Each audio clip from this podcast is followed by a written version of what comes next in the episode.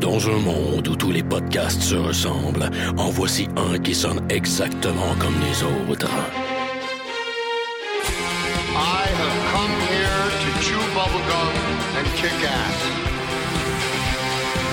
I am an FBI agent. Le dernier des podcasts, mettant en vedette Maxime Paiement et Éric Lafontaine.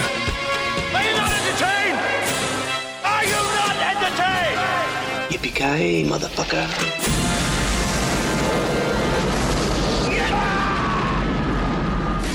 Bienvenue au dernier des podcasts, le Jack Bauer de la balado-diffusion au Québec et dans la francophonie.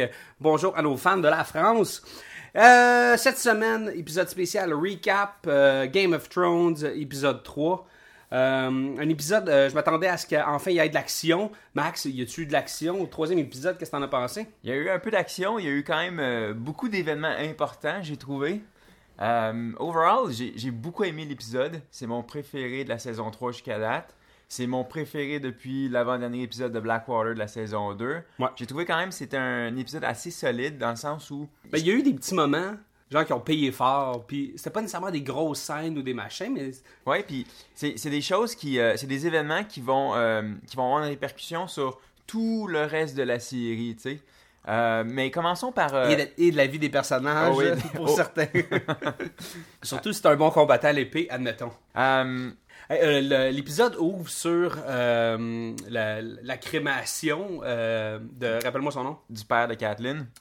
Et euh, je pense que c'est une scène que tu as sûrement beaucoup aimé aussi. J'ai adoré cette Avec scène-là. son humour, avec... euh, En fait, c'est le genre de scène qu'on n'avait pas beaucoup eu, je trouve, euh, depuis le début de la saison euh, euh, 3, puis même, je te dirais, depuis quasiment la saison 1. Je trouvais que les deux premières scènes, à la fois l'espèce de processus ou cérémonie, tu sais, de de d'enterrement. Ouais. On s'imagine que dans la culture des, des poissons, là, parce que c'est un crest, là, un poisson, Ouais. là, c'est comme ça que tu dis adieu à tes, à tes à la proches, mer, là.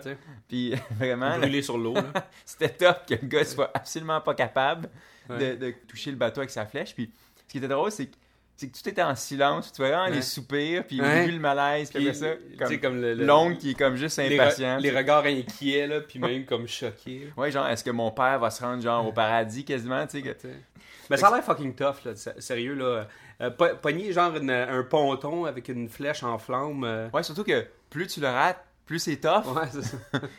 Comme, moi aussi, j'aurais été content que mon oncle arrive, puis euh, ou mon frère, je sais plus c'est quoi la relation entre les deux. Là? Au moins, ça partit avec un, un peu de, bassa- euh, de badassitude. Ouais, puis une scène bien écrite, même s'il n'y a pas de mot Ouais. qui est dit, tu sais. Puis on enchaîne après ça avec la, la table du conseil, avec une tellement une drôle de scène avec encore, la chaise. encore avec l'humour, comme... Puis pas un mot, pas un mot qui est dit, c'est juste, c'est juste Tyron qui arrive, puis que lui, il veut pas être assis À côté. à côté des autres, puis il veut être le plus loin possible de son père, fait qu'il prend la chaise. devant pour la confrontation, tu sais. C'est puis ça. tout comme...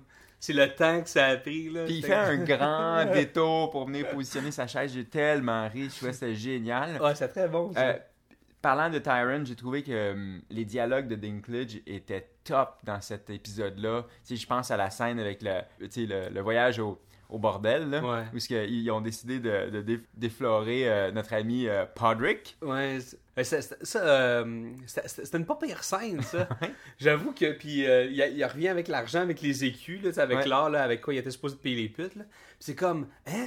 Ils ont pas accepté ton argent, puis t'es as fourré les trois? Ok, assis-toi, là, il sert un verre, Ouais. là, on veut des détails. Qu'est-ce que tu leur as fait? Ouais, Ça- Podrick, futur acteur porno euh, du Moyen-Âge. J'avoue que c'était euh, une, une scène assez aguichante. Ouais, puis je, je m'ennuie un peu de, de Braun puis Tyron qui avaient une chimie comme ça. Ouais. on les voit plus assez souvent les deux, puis j'ai toujours trouvé que ces deux personnages-là allaient super bien ensemble. Euh, fait que ça, c'était vraiment cool. Ensuite, on a eu une courte scène que j'ai assez bien aimée, euh, l'autre bord du mur, où ce que ils découvrent euh, comme 200 chevaux euh, tu sais, positionnés en tourbillon dans la Ouais, neige. là. genre de spirale, là. C'était comme... Un peu comme on voyait dans la saison 1 quand ils découvrent des cadavres. Tu sais, Ouais. tu la première scène de Mhm. la saison 1 quand ils tombent sur des cadavres tout démantibulés, puis c'est- ça forme des, euh, des, des- des- des dessins. Là. C'est- Fait que c'était assez... C'était correct, là, je mais on dirait que l'autre côté du mur, il s'est pas passé grand-chose, Non, mis mais à part ça. C'était parfait, je voulais pas voir plus que ça. Tant qu'à voir Jon Snow tourner dans la neige, Ouais. c'était correct ça. tu sais, Puis il s'est fait donner sa nouvelle mission tu vas aller attaquer euh, tes, tes amis au mur, puis si tu le fais pas, on Quelque chose qu'on avait perdu, cette espèce de fou-là qui tue euh, les enfants mâles de Ouais. tout son harem. Ouais, ouais, Là, on sent qu'il va y avoir euh, genre un side story avec le, le fatso qui va probablement euh, sauver. euh, adopter le bébé ou je sais pas quoi, ça, là, ou, puis, adap- ou sortir avec la grosse pobelle qui a accouché. Là. Sinon, une autre scène que j'ai bien aimée, c'est l'achat des huit- 8000 esclaves.